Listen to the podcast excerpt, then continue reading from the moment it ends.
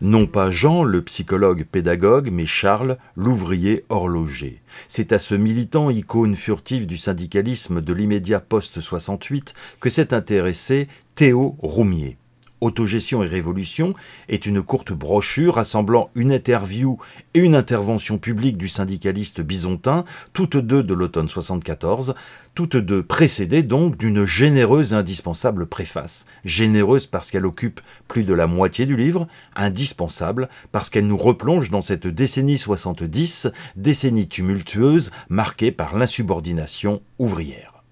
Charles Piaget est le fruit d'une quadruple histoire, celle du syndicalisme jurassien dominé par l'ouvrier rural à l'esprit communautaire et chrétien, celle de son entreprise, LIP, fleuron national de l'horlogerie française devenu flambeau de l'idéal autogestionnaire, celle de la CFDT, passée du conservatisme chrétien au socialisme démocratique en 20 ans, celle enfin du PSU, rassemblement hétéroclite de militants, enfants de la guerre d'Algérie, se rêvant comme alternative au stalinisme du PCF et au réformisme de la social-démocratie d'alors.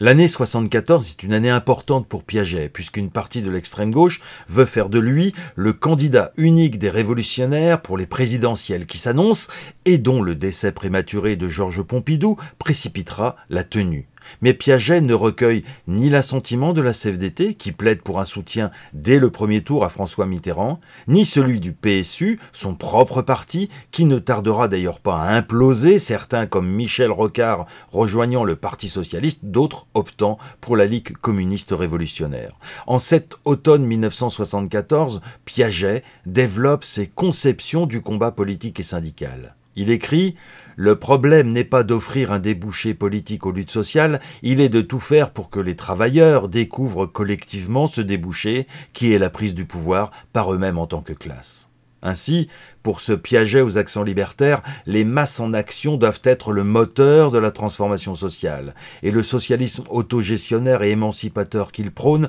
ne peut se construire graduellement que par l'action continue des classes populaires et la constitution de contre-pouvoirs dans les usines comme dans les quartiers. On mesure à ces mots tout ce qui le sépare de l'aile droite du parti, du Parti socialiste unifié, mais aussi d'une large partie de la gauche et de l'extrême gauche qui ne voit dans les classes populaires qu'une masse d'électeurs destinés à être encadrés et dirigés par un parti censé l'incarner.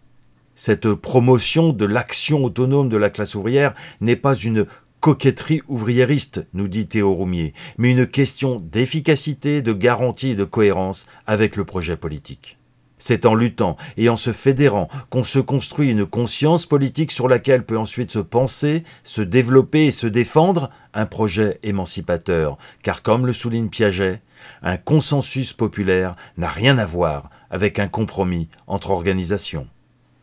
Je vous conseille la lecture de ce petit livre, Charles Piaget, Théo Roumier, Autogestion et Révolution, Intervention 1974, édité par les éditions du Croquant et les cahiers de l'Institut Tribune Socialiste.